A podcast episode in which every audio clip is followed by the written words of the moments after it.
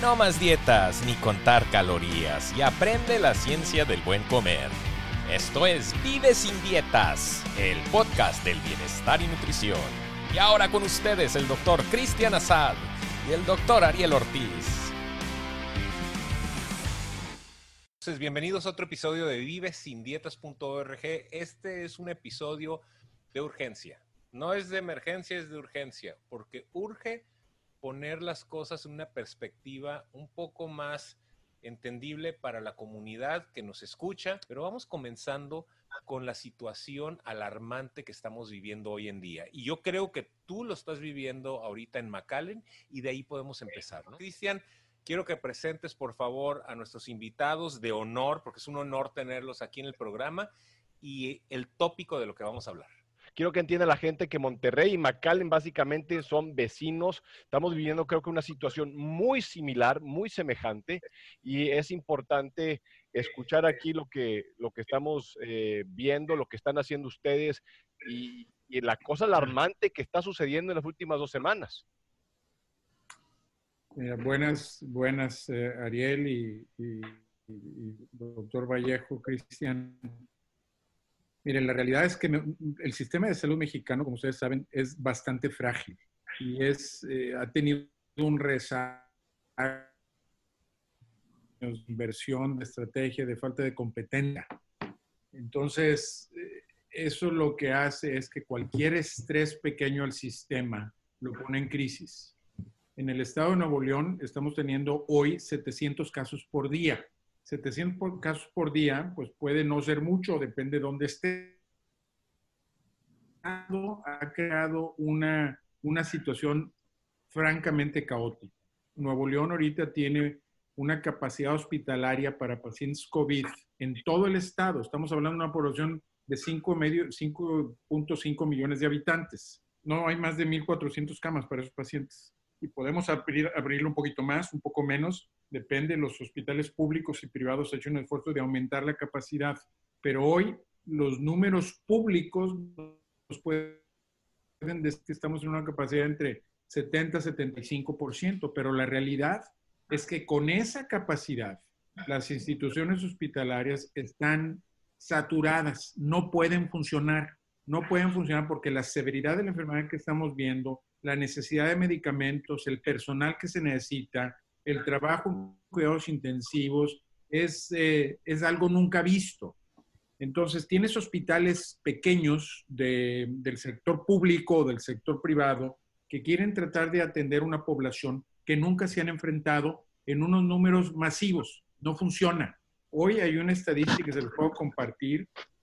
Estos son datos públicos de México, en donde hemos visto cómo si comparamos la mortalidad hospitalaria hace una semana versus hace dos, meses, la mortalidad, la mortalidad hospitalaria de México en total ha aumentado prácticamente un 30%.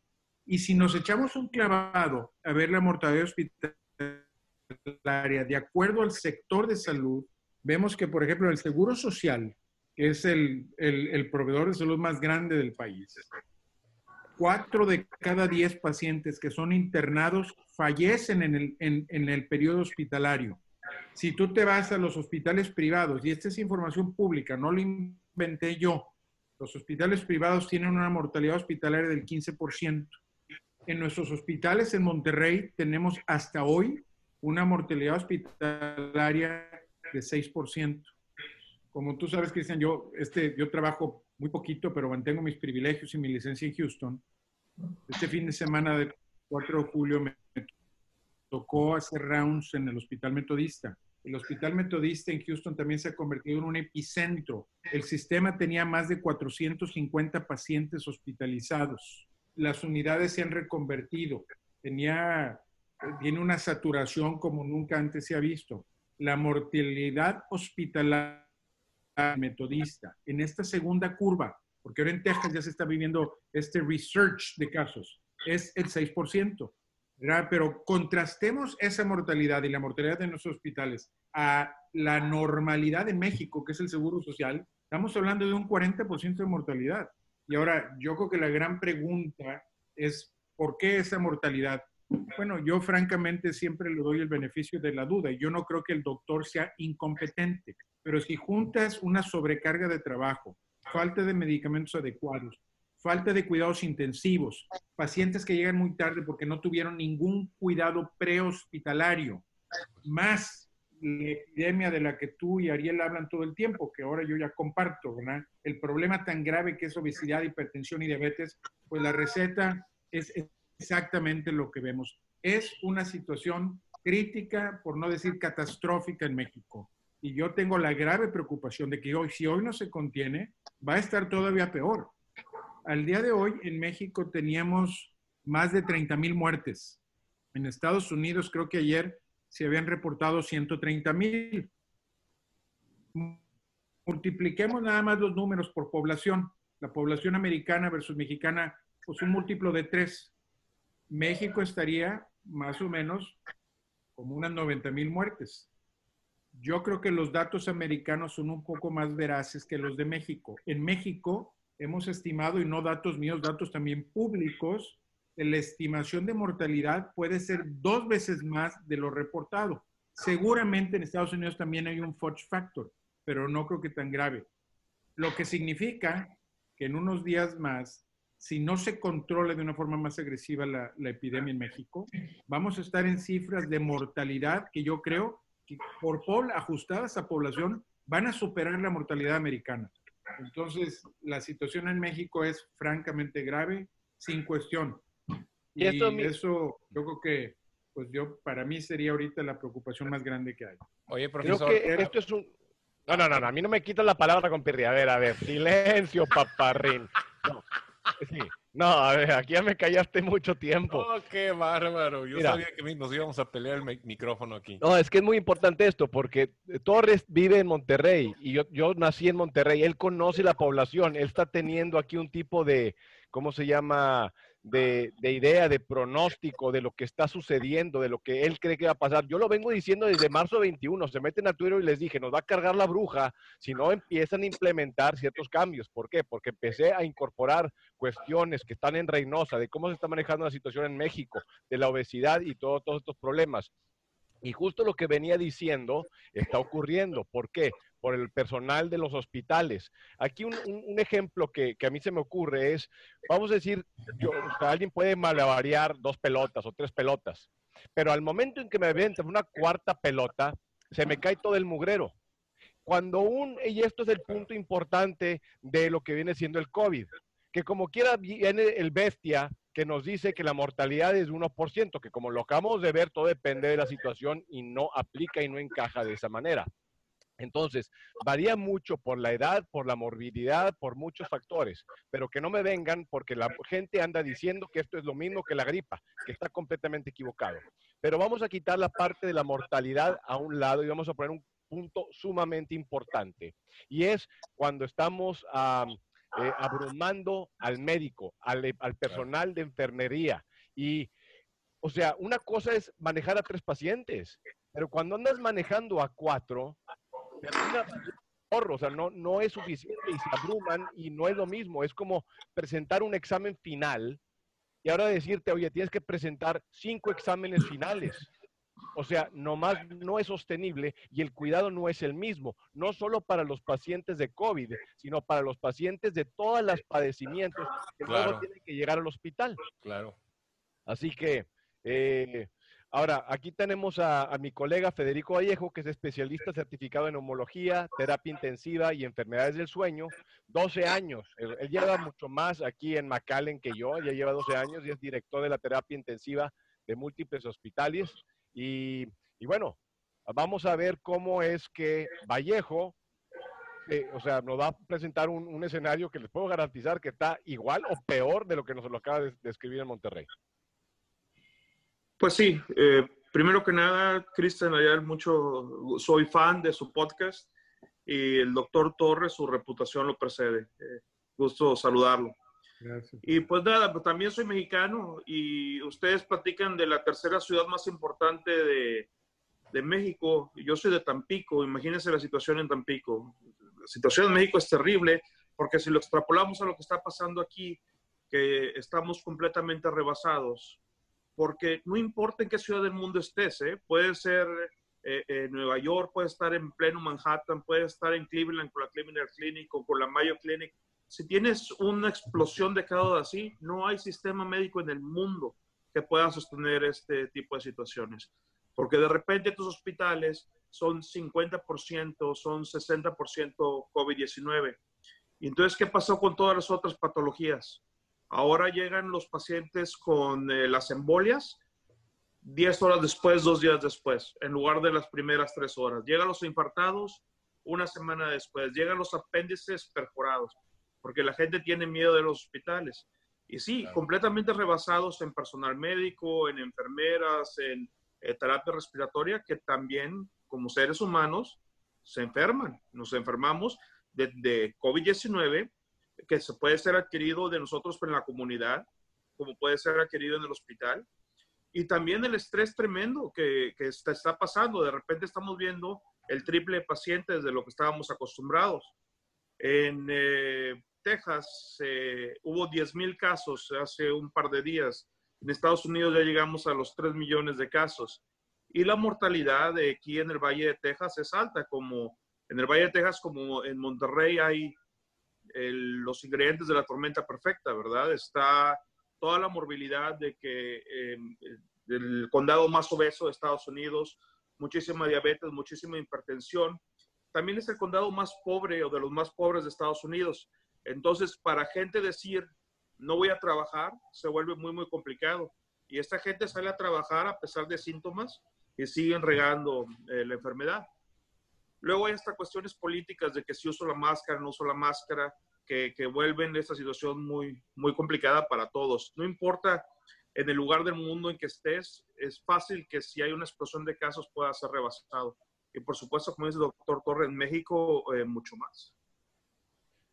A ver, una cosa ahorita que estás hablando de las máscaras y de nuestros bestias queridos que nos escuchan. Eh, eh, Doc, que tiene doctorado en, eh, ¿cómo se llama?, en inmunología. Las máscaras ah, friegan el sistema inmune. Ilústrenos, por favor. Oh, Cristian, a ver, tú eres tan inmunólogo como yo. Tú hiciste un paper muy bueno.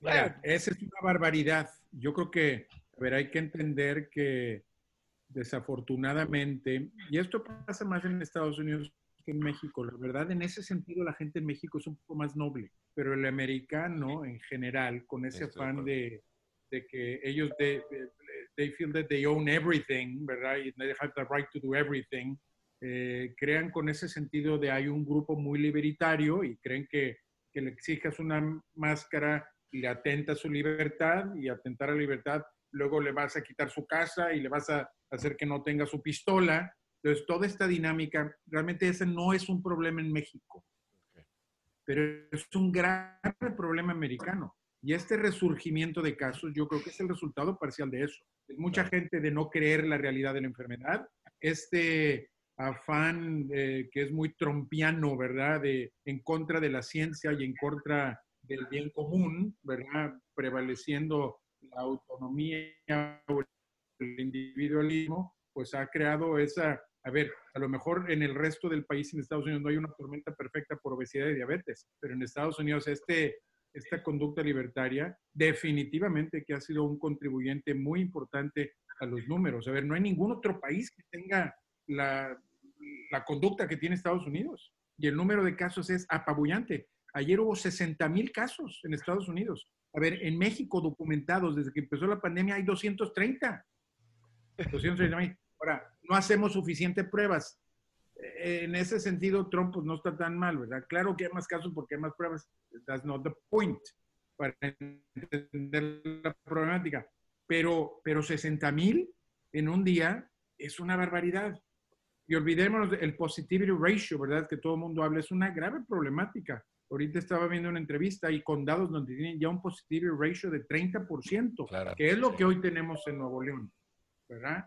Entonces, la realidad es que esa conducta de no asumir responsabilidad individual, en donde si tú no lo asumes estás afectando a tus compañeros, a tu papá, a la abuelita, al tío, es una barbaridad.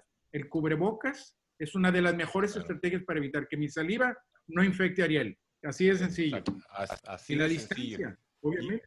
Y, uno como cirujano tiene esa lógica, ¿no? Entonces, ¿yo por qué llevo 25 años de cirujano y me pongo un cubreboca? No porque me voy a infectar de el procedimiento que estoy haciendo, digo, de alguna manera me protege, me protege los ojos, pero es para yo no infectar con la parte más sucia de mi cuerpo, la que produce más bacterias anaerobias, etcétera, virus, que expela, que, manda vehículos pequeños este, que se llaman microgotas a la herida y que después vaya a contribuir al menos eh, eh, ideal resultado del paciente, ¿no? Ahorita explicaba el profesor que 60 mil casos eh, ayer. Ah, pues eso es como decir, y esto es muy importante que lo escuchen bien, es como decir, yo vi seis peces brincar en el mar de tal manera que solo hay seis peces en el mar. Eso es lo que estamos haciendo, estamos viendo a los que les hicimos pruebas, pero realmente sabemos cuántos hay infectados. Entonces, la tasa de infectados, digo, ojalá eh, pudiera ser que todos nos infectáramos, que no hubiera eh, eh, casos graves, que la gente no terminara en los hospitales, pero estamos haciendo hincapié en una situación. La gente se la está jugando, así vilmente. ¿Por qué? Para empezar, estamos en una situación global de un virus que no conocemos, pero es altamente contagioso y aparte lo entendemos poco. No sabemos a quién le va a tocar la lotería y al que le toca le va mal, pero eso sí, al que sí sabemos que le va a ir mal es a 8 de cada 10 personas, según los estudios que se han hecho en Estados Unidos o en México, de que hay rasgos de síndrome metabólico en 8 de cada 10 individuos en Estados Unidos o en México. Sin, más de 50% de la población en Estados Unidos tiene prediabetes o diabetes. Y siempre lo he dicho, prediabetes es como decir, mamá, estoy media embarazada. O eres diabético o no, es cuestión de tiempo. La patología cardíaca, ya nos platicaba Cristian, que está que él no puede creer que la gente que le está llegando y las edades que les están llegando a, hacer eh, cardiología intervencionista. Entonces, no la estamos jugando. ¿Por qué? Porque estamos ante un enemigo que no podemos ver y como no conocemos a nadie que se ha muerto, ah, bueno, pues entonces con toda seguridad no va a pasar nada. Ahorita yo estoy viviendo, les platicaba en el hospital, en donde me llegan enfermeros de otros lugares y no los puedo aceptar. ¿Por qué? Porque muy de repente hago pruebas y un día me salen positivos y otro día me salen negativos. Ahora, la cuestión es cómo confías en los laboratorios. O sea, realmente es un problema tan difícil de enfrentar que yo creo que si no tenemos, aparte, ni siquiera lo he mencionado, no tenemos ni cómo tratarlo más que con metodología eh, eh, eh, que conocemos muy empírica, pero realmente estamos tratando una enfermedad que causa unos estragos impresionantes en el que menos esperamos. Bueno, me lleva a un buen punto ahorita de todas las cosas que escuchamos. Yo creo que sería interesante mencionarle al público, porque yo creo que en tanto en el, el habla hispana en Estados Unidos como en México, tienden a tener las mismas cosas y nos empiezan a preguntar de hacer gárgaras con vinagre y con limón y sal. De no, no, no estoy jugando. Yo sé, yo sé. amigos míos, cabrón, me, andan preguntando que si las gárgaras andan jalando, le digo, en la madre, güey. No, pues con tequila. No, no salió el colega tuyo quemando el coronavirus con para el, para el pelo en la nariz, un otorrino de ahí de no, no, decimos de dónde. No sé de dónde, pero es más, entonces vamos a, quitar estos mitos y jaladas, como les digo, cosas que no sirven. Así que, Doc, Federico, si quieren, échense una y una, porque yo ya las dije, nada más que yo las digo, ya no me creen. Entonces, si, tal vez si viene de alguien más, lo, puedan considerar como una, una cosa. A ver, empiecen, por favor. Empezamos con los mitos. Pero déjame hacer un comentario rapidito antes. Estaba pensando el otro día de cuando me llegó el momento de decidir qué carrera iba a hacer, ¿no? De especialidad. Y si hubiera sabido que iba a haber una pandemia, ¿verdad? En plena carrera mía de, especialidad, hubiera escogido cardiología o una cosa más. Cálmate, compadre, también te he expuesto. así has de estar trabajando, ¿verdad? Noche y día. Bueno, pero eh, eh, mitos, hay muchísimos. Eh, dióxido de cloro, esa es una que recientemente he estado recibiendo. Dióxido de cloro, totalmente es un mito. las gárgaras, con, con, limón, con listerine, totalmente es un, es un mito. El quémalo, que se hizo famoso, hasta hay un meme. E, de no que, lo conozco. ¿Qué, qué, es uy, un otorrino en México salió demostrando con la secadora de pelo, poniéndole en la ah, nariz para quemar el, el coronavirus. Eso, eso totalmente pasó. Em, por, lo pronto esas tres, dame un segundito y pienso en más. A ver, Doc, allá supongo que ha escuchado otras cosas. no, por supuesto. Bueno, hay un grupo en México que se han convertido promotores de la ivermectina. La ivermectina es un antiparasitario que se utiliza, obviamente, y está aprobado FDA en Estados y en México para ciertas enfermedades de parásitos como estrongiloides y aparentemente para scabies y hay otras condiciones alguien, aparentemente hay un paper que yo lo revisé, revisé un, un, un, summary del paper, no revisé el paper, no lo encontré.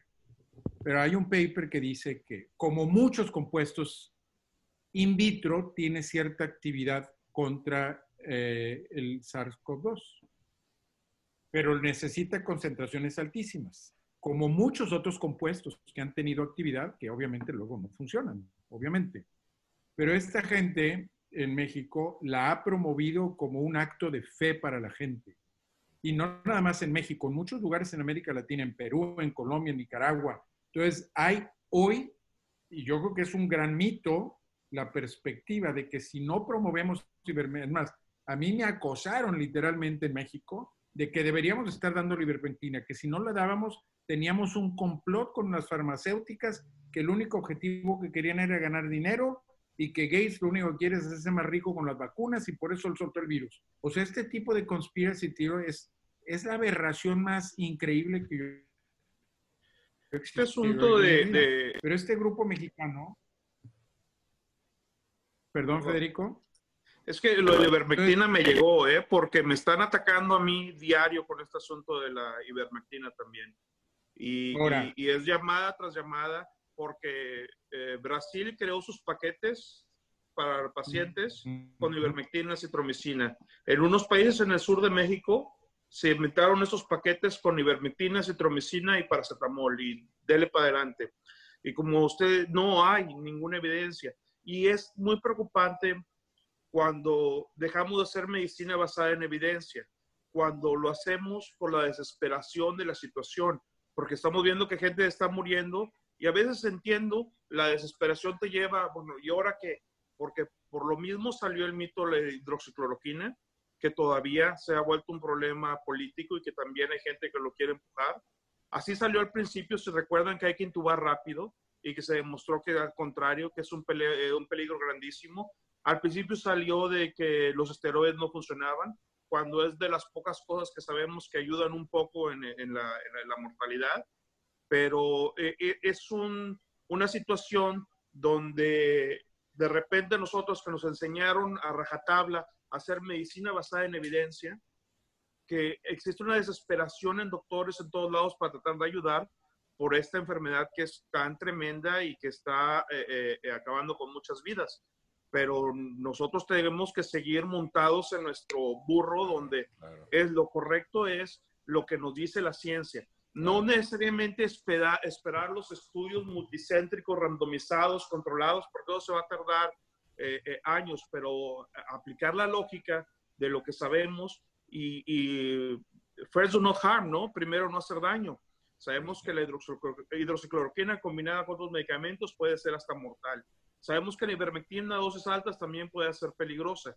Entonces, y, y, vienen estudios, poco a poco están empezando a salir más y más estudios que nos van a definir muchas cosas, pero sí hay mucho peligro, no nada más de la ignorancia de la gente, de la ignorancia de los colegas y también de la desesperación de los colegas tratando de empujar tratamientos que no están definidos que ayudan, pero que por alguna situación ah, de una anécdota de un tipo que lo hizo en Israel o lo hizo en la India, ahora lo estamos haciendo eh, acá, ¿verdad? Creo que eso es muy importante lo que acaba de decir de nuestros colegas y creo que eso es una de las grandes cosas por cual la gente está tan confundida, porque tienes a unos colegas rebuznando unas cosas mientras otros están diciendo lo que viene siendo la, la, verdad. Entonces, si agarramos un porcentaje y decimos, me voy a ir así un average, 90% le va bien, 10% le va medio mal y 5% acaba hospitalizado grave. Pero bueno, entonces luego tenemos al colega que dice, yo curo a 90% de mis pacientes con COVID en la clínica. Pues yo también, yo les puedo garantizar que si yo les aviento agua bendita a 100% de los pacientes con COVID-19, 90% se van a curar y les voy a vender el agua bendita con paracetamol. O sea, hay y se las cobras, y se las cobras. Ah, claro, como debe de ser, como buen brujo. Entonces, hay que entender esos conceptos, que no los engañen, porque básicamente es como, o sea, 90% va a estar bien, o vamos a decir 93 o 94%. 7% no va a estar, bueno, pues no, no, no, puedo curar a todos, pues claro que no. Es el incentivo económico, es el incentivo de la fama, es el incentivo de presentar el primer, eh, eh, la primer eh, cura o la primer terapéutica, y eso es lo que estamos viendo, o sea, si, si evaluamos cuántos papeles científicos realmente se han hecho, la gran mayoría son papeles pre, o sea, eh, papers o, investigaciones pre-publicación. ¿Por qué? Porque hay que facilitar el proceso para que llegue esa información al, medio eh, médico o al medio científico. Pero nunca pasó los rigores de la ciencia de la metodología científica. Entonces dicen, con esto, si se trató in vitro, que quiere decir en un laboratorio, con toda seguridad va a funcionar en una persona. Y no es así. Se ha visto que prácticamente nada ha funcionado de lo que creían que iba a funcionar porque funcionó en un laboratorio. Otro punto importante, las pruebas.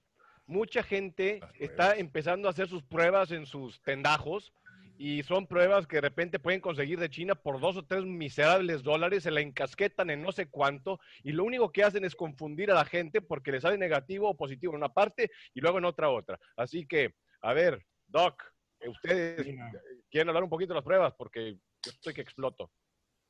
Sí, déjame, mira, yo me he convertido medio experto ahora en las pruebas, ¿eh? porque la realidad es que hay tanta hay tanta mala información y, la gente está tan desesperada y frustrada, pero bueno, a ver, déjame darte dos minutitos, una claridad para que la gente entienda qué son las pruebas. Hay pruebas que detectan el virus. La gran mayoría de esas pruebas son pruebas moleculares complejas que se tienen que hacer en laboratorios. Esa es la prueba que la gente le meten un hisopo hasta, la, hasta atrás de la nariz, le toman una muestra de la garganta. Esa prueba molecular no está estandarizada. Hay muchas metodologías, que es un poquito lo que decía Ariel. Y hay diferentes métodos que dan diferente sensibilidad y especificidad. Y esa es un poquito la prueba. ¿Qué significa eso? Cuando un individuo se infecta, puede tener o 10 copias del virus, o 1000 copias del virus, o 100 mil. Hay pruebas que detectan 5 copias. Hay otras pruebas que necesitan detectar más de 100. Entonces, la metodología es muy importante, pero en general, cuando queremos detectar a una persona infectada, capaz de contagiar a otro, que es bien importante, necesitas una prueba molecular. Hoy, con la prevalencia de la enfermedad tan alta, yo les diría, si en McAllen tienes un paciente con una neumonía bilateral, con fiebre, no necesitas la prueba para tratarlo, ¿verdad? La prueba te confirma y te ayuda, pero ese paciente, la prueba su pretest probability es tan alta que si la prueba me dice que no, no le voy a creer la prueba.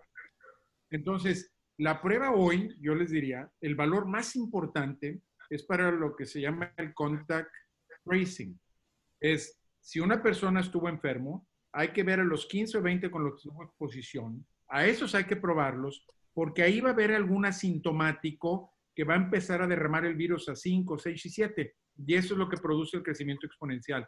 Entonces, las pruebas han tenido en las diferentes etapas de la pandemia múltiples objetivos. Ciertamente hacer predicción estadística, ciertamente diagnosticar a la gente cuando no entendíamos, pero hoy hay tanta enfermedad y la probabilidad es tan alta que tengan COVID, que el valor de la prueba es menor, no la necesitas para tomar una conducta terapéutica. Entonces yo creo que ahorita la balanza se lleva a identificar pacientes para aislarlos y hacer contact tracing de una forma muy efectiva. Hay una serie de pruebas nuevas que detectan antígeno, o sea, una proteína de la superficie del virus. Muchas veces la proteína que se llama spike.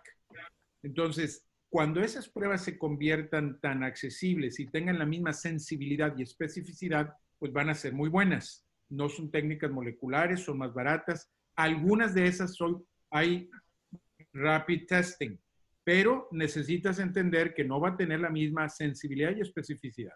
Entonces, esa es una gran categoría. Cuando detectas el virus, la gente tiene la enfermedad y puede contagiar. Bien importante entender. La mayoría de las pruebas de cassette que están disponibles tanto en Estados Unidos y en México han sido el producto de jóvenes innovadores que quieren hacer un gran negocio y desarrollaron una gran cantidad de empresas y pruebas de cassette que detectan anticuerpos. Los anticuerpos pueden ser tipo IgG o IgM. La gente lo que pasa es que compra esas pruebas y tiene fiebre y ahí le sale negativo y dice, ah, no tengo COVID. No entienden el problema. Esa prueba no es positiva en la parte más aguda. Puede ser, pero no tiene que ser. Y aparte, la sensibilidad y especificidad, o sea, qué tan certera es la prueba de cassette, no es tan certera como la prueba de anticuerpo que se realiza en un laboratorio. Tienen menor sensibilidad y menor especificidad. Y cuando la prevalencia de la enfermedad no es el 50% de la población, tienden a errar mucho más. Entonces, a mí me han tocado pacientes que tienen fiebre, que se hacen la prueba de cassette, me dicen, no, yo no tengo COVID, porque mi prueba serológica de anticuerpos es negativa. Entonces, las pruebas de cassette serológicas, que la gente también las conoce como de inmunidad o de anticuerpos, no detectan la enfermedad. Más bien hay que interpretarlas que detectan a alguien que fue expuesto al virus en forma asintomática o con enfermedad. No te ayudan a aislar a una persona, porque típicamente cuando estas ya son positivas, esa persona típicamente ya no infecta a otros. Entonces yo creo que hay que hacer la diferencia. Las pruebas que detectan el virus te dicen que tienes la enfermedad activa, no tenga síntomas, la capacidad de infectar a otros. Y las pruebas de inmunidad serológicas o de anticuerpos identifican a quién ya fue expuesto con anterioridad y la mayoría creemos que aunque no es una garantía, tienes menos riesgo si tienes anticuerpos a que si no los tienes, a volver a tener una recurrencia. Yo creo que ya a lo mejor me extendí, pero este, espero que haya quedado. Excelente. Nomás una cosa, Federico, yo desde la paso a ti porque tú vas a confirmar lo que estoy diciendo.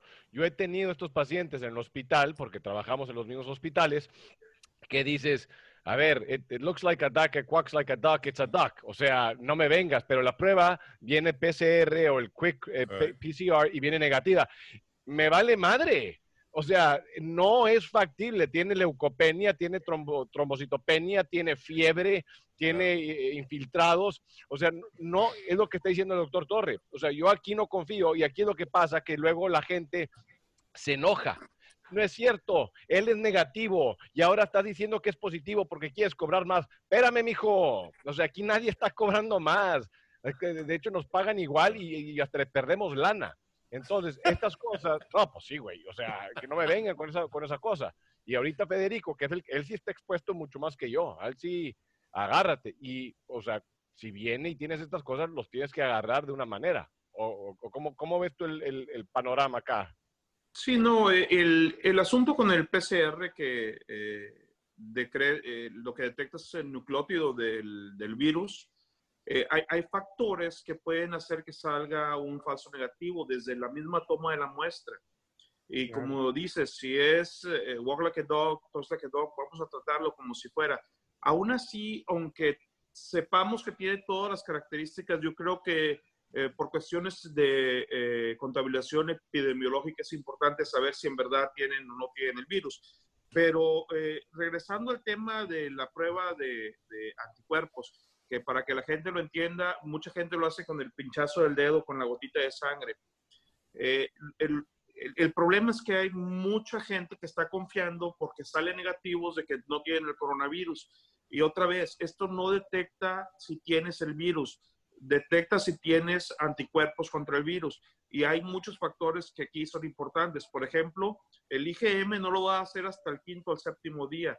El IgG no lo va a hacer hasta después del séptimo o diez días. Y luego los valores empiezan a caer. Y luego sale un estudio de España reciente donde eh, un porcentaje muy pequeño de la población, después de haber estado infectado, hizo anticuerpos contra el, coronavirus.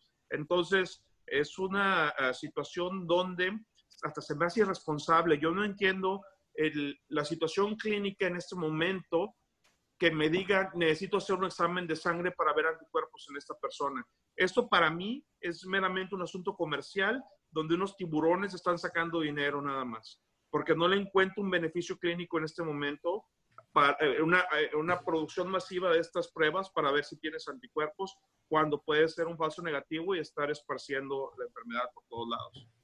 Oye, ahora... algo, que me llama la atención es que es como la tormenta perfecta. Entonces la gente compra algo barato y dicen, me voy a hacer una prueba. Y entonces se buscan anticuerpos para empezar, que no detecta si estás infectado o no, no hay virus, o sea, no sabes si realmente traes el virus. Me salió negativa y aparte, la prueba es tan chafa que realmente no detecta con esa sensibilidad o con esa seguridad. Y ahí van a infectar gente a donde vayan, con mucha seguridad.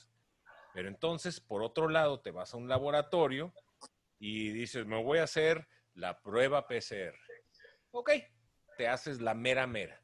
Pero en ese inter, de todos modos tiene que haber la conciencia de que tienes 48 horas para estar encerrado y no tener contacto con nadie si tienes sospecha. Y mucha gente no lo hace. Y te digo que es tormenta perfecta porque entonces eliminemos las pruebas y qué tal de la gente que es de 30 hasta 65% en algún momento del proceso de la enfermedad que son asintomáticos, que a pesar de que podamos tener pruebas o no, no sepan que están asintomáticos o las pruebas no lo detecten y andan pasando el virus por todas partes. O sea, para mí esta es la tormenta perfecta. Sí, y y una cosa que digo, Federico, muy importante. Por ejemplo, tienes aquí a la gente, tienes aquí a los, a los genios intelectuales que andan haciendo sus fiestas COVID. O sea, vamos a ver quién se infecta. Y el que se infecte le, voy, le vamos a dar un premio, bola de bestias. O sea, no, no, no, no sé. O sea, y luego lo que pasa es que, eh, según ellos, quieren lograr la inmunidad de rebaño.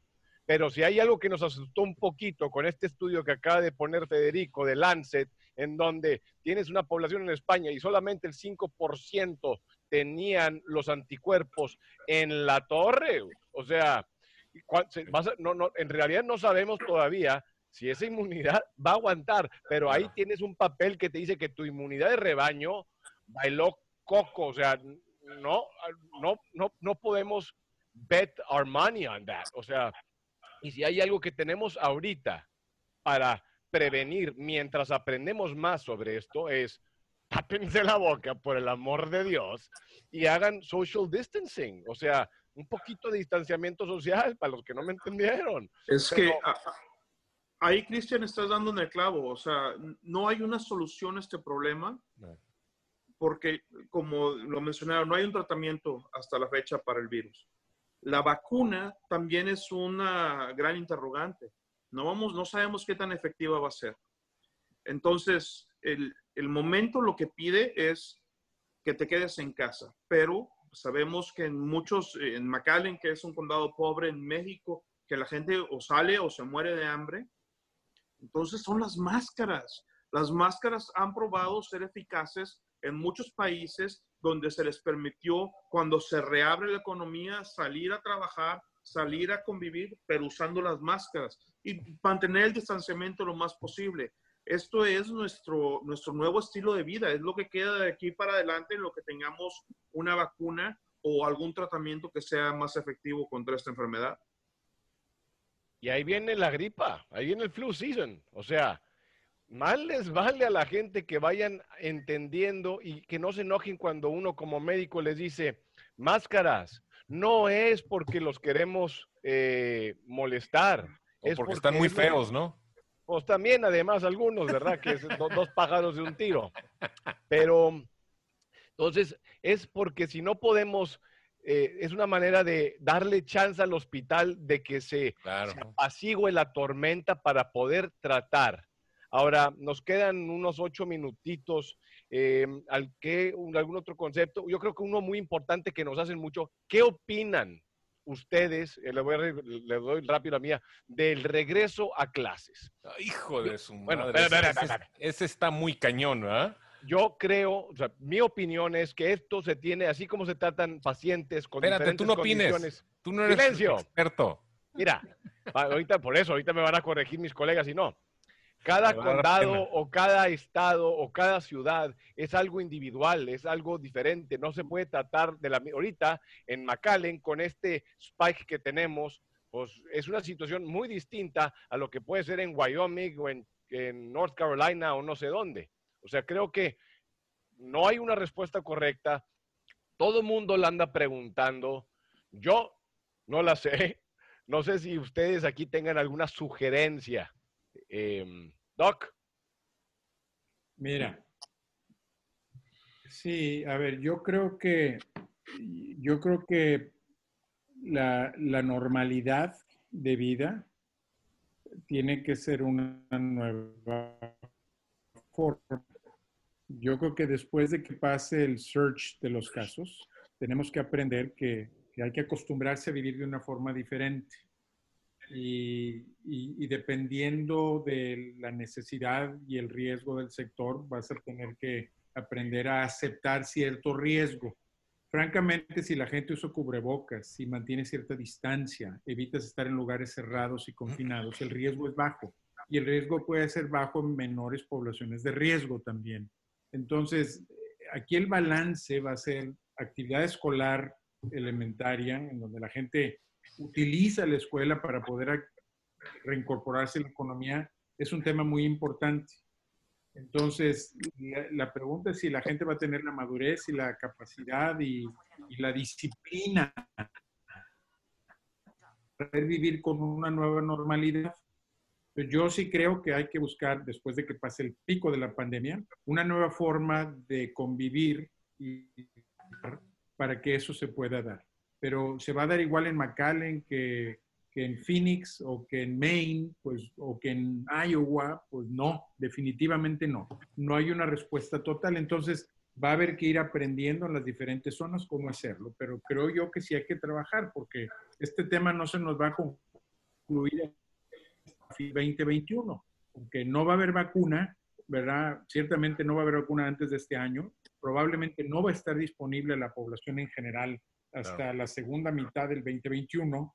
Y entonces tienes que aprender a vivir de alguna forma protegiéndote. Y yo creo que conteniendo cuidados y asumiendo un poquito de riesgo en sectores en donde es indispensable el trabajo, pues podemos empezar a tener algo de normalidad. Ahora, en Monterrey, por ejemplo, ¿qué significa?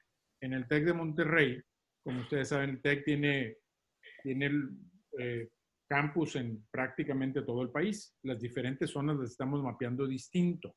Lo que hemos dicho, el siguiente semestre va a haber educación y va a ser una combinación híbrida y presencial. Pero el TEC tiene esa facilidad. Son muchachos también son gente que tiene más capacidad de entender hacia la distancia. El problema es es en elementary schools, ¿verdad? En donde, ¿cómo le haces para que los niños puedan hacerlo? Y es un poco más complejo y retador. Pero yo sí creo que va a haber que hacer un esfuerzo. ¿Cuándo es el momento? Pues depende en el momento que haya bajado la pandemia. Y hay que estar vigilante muy claro, pero, pero sí vamos a tener que trabajar para que eso se dé. Sí, completamente de acuerdo. Es totalmente dependiente del número de casos del condado, donde, el distrito donde tú estés. Eh, porque también hay que ser realistas. El, doctor Torres dijo algo que es muy claro, ¿verdad? Yo, ¿cómo convenzco a mi niña de seis años que se deje la máscara, verdad? O que no se ponga al lado de los amiguitos. Es, es imposible para niños de cierta edad. Si existe la posibilidad de hacerlo a distancia, pues se tendrá que hacer a distancia. Y es totalmente dependiente del número de casos que haya por, por tu distrito. Y creo que esto es una cosa que la gente tiene una, un concepto erróneo que dice es que los niños no pasan el virus. O sea, compadres, no es el caso. Entonces, aquí es lo que pasa que yo les digo, hice un TikTok de esto. O sea, tú mandas a un niño al, al colegio y te regresan un zombie a tu casa. El niño va a estar probablemente asintomático porque les va muy bien a los niños. Pero a mí lo que me preocupa, dependiendo del estado de la ciudad, es la gente, es los papás, que este niño se lo puede estar pasando a ellos y puede hacer un desastre. Entonces, por eso creo que es una situación muy delicada que va a necesitar una evaluación muy, muy eh, importante de diferentes variables. Y yo creo que vamos a acabar con un punto muy importante que todos van a estar de acuerdo. Número uno, no tenemos tratamiento eficiente para esto, paparrines. O sea, no existe. No, o sea, no me importa si es el plaquenil y viene el Orchid Study o si quieren la ivermectina o si quieren echar polvitos mágicos del que se inhaló no sé qué madres allá en Monterrey. Oye, y, antes, antes de, o sea, en, ese mismo punto hay que decirles, para que no se confíen porque cuando lleguen al hospital tampoco hay un tratamiento. No es que van a llegar y les vamos a inyectar esteroide y ah, te va a ir muy bien o asteroides, como dicen los políticos en México. Entonces, eso es importante, que entonces más les vale que hay que prevenir. Digo, yo que ando en, en pues, buena salud, va probablemente mejor que el 99% del valle y como quiera me cuido con lo que, o sea, con todo. Entonces, vamos a los puntos. Hay que hacer ejercicio, hay que comer bien, hay que evitar pues eh, la comida procesada, endulzantes, mugrero, eh, quitarlo. Si pueden meditar, medite. Si quieren rezar, recen, es lo mismo. Em, otra cosa, el ayuno intermitente, o sea, todas estas cosas y factores, aunque no lo crean, hace una cosa muy interesante. Tienen propiedades para disminuir la inflamación y disminuir la resistencia a la insulina y disminuir la glucosa. Una hiperglicemia, glucosa elevada con una insulina elevada promueve la coagulación y dentro de la infección de COVID-19 vemos una tormenta de coagulación e inflamación en todos los órganos. Los vemos en los riñones, en el corazón, en el cerebro, en los pulmones. Por eso viene una, un daño multi, eh, multi-organ, o sea, multiorgánico, como se diga. Entonces, tenemos que enfocarnos en en la prevención más que nada porque es lo mejor que tenemos. Exactamente, es la enfermedad metabólica que todo el mundo medio ha escuchado. O sea, y si no saben nada de esto, pues váyanse a vivesindietas.org y ahí van a escuchar paso por paso mi queridísimo hermano en podcast hablando de estas enfermedades, pero es una enfermedad única y toda está patrocinada por un solo eh, fenómeno que es mucha insulina. ¿Y cómo cortas la insulina? Exactamente como dijo el doctor Assad, cambiando la manera en que te relacionas con la comida. Hay alimentos buenísimos y lo hemos dicho muchas veces. ¿Qué les parece si alguna vez a ustedes les dicen que la mejor manera de comer es comer un ribeye con mantequilla, con una ensalada, con mucho aceite de olivo y se van a quedar, doctor, está jugando conmigo. No, hay maneras de comer que les van a quitar la inflamación. Entonces, esta situación de la enfermedad metabólica o síndrome metabólico es un estado proinflamatorio que sí está relacionado, 80% de los casos severos tienen algún matiz de esta enfermedad. Pero bueno, este, te toca hacer la despedida con nuestros eh, invitados de honor pues yo prefiero que se despidan ellos. ¿Algún último punto para decirle bye bye al público conocedor? Adelante, Federico. Pues nada, gracias por invitarme y, gracias por usar esta plataforma para seguir tratando de educar a la gente. Es eh, COVID-19 una enfermedad que es tremenda. Otro mito es que no le pasa nada a los jóvenes. Estamos viendo jóvenes que se mueren. Estamos viendo atletas que se ponen muy, muy mal. Eh, eso de que los niños también ya estamos empezando a ver problemitas con los niños, es muy raro, pero también hay eso. Entonces, eh, al final, yo lo vengo diciendo desde hace mucho, todo se traduce en empatía, ¿verdad? Empatía con tu prójimo, con las demás personas. Si tú te pones la máscara, estás protegiendo no solo a la persona que tienes enfrente, pero a su mamá, a su abuelito, y así ellos te protegen a ti y a tu familia. Todo se traduce a ser un poquito más empáticos y más humanos con las demás personas. Doc, para cerrar con broche de oro. Pues mira, Cristian, yo creo que yo cerraría nada más con un comentario. Es muy importante que cada persona acepte la responsabilidad que tiene de evitar el contagio de los demás. Esa es una de las primeras estrategias que necesitamos para evitar la transmisión del virus. Y esto no es algo fácil, no es algo que la gente eh, haya vivido anteriormente. Entonces yo creo que necesitamos continuar haciendo campañas de educación, hablar a la conciencia de la gente y entender que si no lo quieren hacer por ellos mismos, que lo hagan para proteger a sus hijos, a su mamá, a su papá, a la tía, porque es la única forma que vamos a poder controlar esta pandemia. Perfecto. Muy bien, muchas gracias por, por la invitación, Cristian. Hombre, un placer. Esperemos que le sirva aquí al, al, al, público y podamos llegarle a muchísima gente. Y así que los que nos están escuchando, este podcast, compártanlo por el amor de Dios, porque si no los va a cargar la bruja a todos. Y eh, quiere decir que les va a salvar la vida. Entonces, por favor, compártanlo a todas sus redes y recuerden pueden visitar en vivesindietas.org. Les quiero agradecer a nuestros expertos hoy en día haber dado su tiempo esta hora muy importante porque pudieran estar salvando vidas, pero a lo mejor este podcast les pudiera salvar la vida a un ser querido. Gracias y hasta la próxima. Y esto fue tu podcast, Vive sin dietas.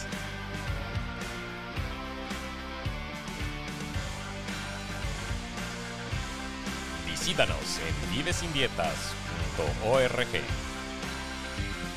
La información en este podcast no pretende ni implica ser un sustituto del consejo médico profesional, diagnóstico o tratamiento. Se le recomienda que revise toda la información sobre cualquier condición médica o tratamiento directamente con su médico.